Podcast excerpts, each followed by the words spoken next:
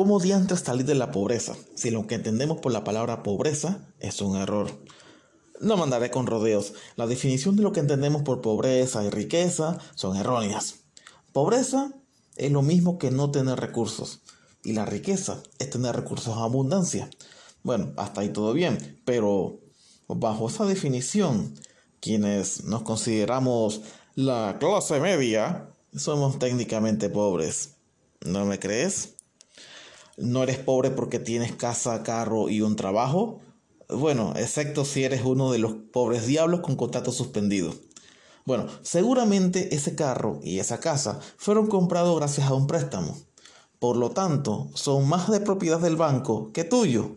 Si tu mayor patrimonio pertenece al banco, pues realmente no posees patrimonio. Si eres avispado ya te habrás dado cuenta de dos cosas. Uno, todo lo que sabíamos de economía es un error o una mentira. Y número dos, y que aún así vivimos mucho mejor que muchas personas a pesar de ser, abro comillas, pobres, cierro comillas. Entonces, para entender esta situación, yo les ofrezco una definición alternativa. Ser rico no se trata de poseer cosas, es de saber cómo generar riqueza. Y ser pobre no se trata de escasez, es el no saber cómo generar riqueza. Esta es una definición alternativa. Aplican restricciones como vivir en Venezuela. Ahora hablemos de eso de generar riqueza o generar valor. Imagina que tienes una finca donde no hay nada, solo una planicie llena de monte.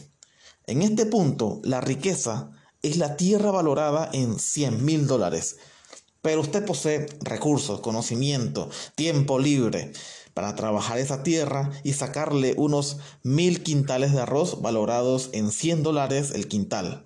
Al final, la riqueza total será de 200 mil dólares. El agricultor acaba de crear 100 mil dólares de riqueza que no existían antes. Lo mismo ocurre con todas las demás industrias. No olvides que ese hermoso auto que tienes allá afuera en el garaje alguna vez fue una pila de coque de hierro de un poco valor. Ah, no tienes auto. Bueno, esas zapatillas que tienes puestas alguna vez fueron un poco de petróleo. Entonces, esa mierda que escuchamos de los políticos de distribuir la pobreza Quise decir, distribuir la riqueza. No tiene puto sentido. Porque es injusto repartir esos 100 mil dólares en arroz que ese agricultor se fajó para, para producir a gente que no dobló el lomo para hacerlo? ¿No es verdad?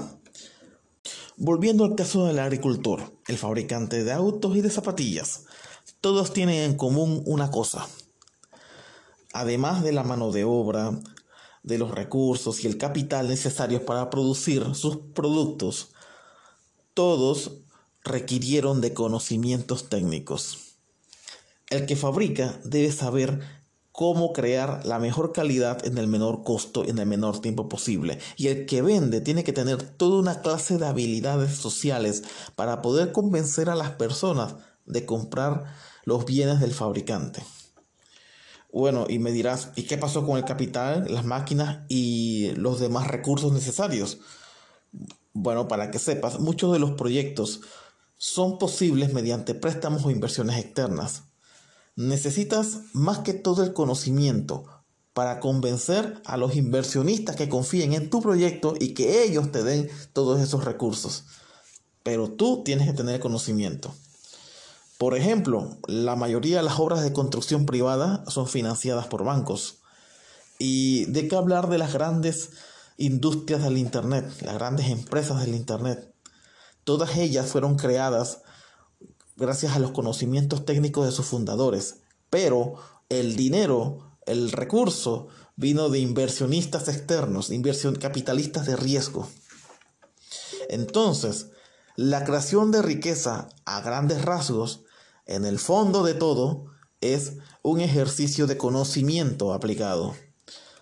Recapitulando, la pobreza es poco conocimiento para generar valor y la riqueza es tener los conocimientos necesarios para generar valor. Bueno, eh, ¿para qué sirve toda esta cháchara? Ok, la riqueza no, no se trata de tener muchas cosas, es más bien saber cómo tenerlas. ¿Y para qué coño me sirve saber todo eso? Para evitar caer en las trampas estúpidas como comprar esa hermosa camioneta que sabes que a duras penas puedes pagar. Que hace lo mismo que ese mugroso sedán, que, pero la camioneta te hace lucir rico.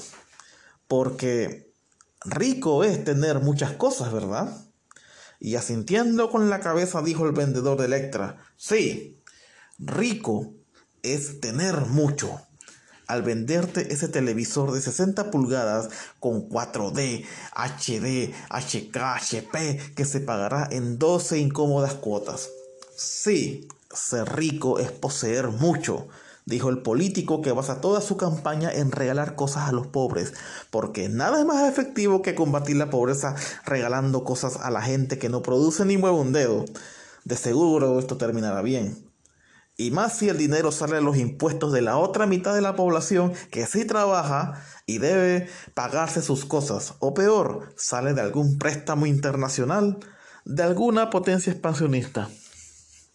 Sí, ser rico es poseer mucho, dijo el obrero, que hace interminables huelgas, pasa por largos procesos legales en el Mitradel para obtener unos centavos más a final de mes, en vez de ocupar ese tiempo en aprender otro oficio complementario. Y todo lo anterior ha sido posible gracias a la manera en que hemos dado significado a una palabra. Pues ya lo sabes, la próxima vez que te sientas pobre ya no salgas al centro comercial más cercano a comprar chunches que te harán sentir rico por 5 segundos y que luego terminarán ocupando espacio en algún rincón de tu casa. Si no, ahora irás a la biblioteca más cercana, sí, claro, como si la gente fuera a las bibliotecas en 2020. Irás a tu Google más cercano a buscar el curso, el tutorial, las 5 tácticas para aprender nuevas habilidades que incrementarán tus ingresos mensuales, porque ser rico es el constante aprendizaje. Muchas gracias por ver este video y de soportar la mala calidad de edición hecha en un celular barato. Espero que esta información sirva para cambiar tu perspectiva. Espero no tardar una eternidad para el siguiente video e ir mejorando la calidad de los mismos. Hasta la próxima.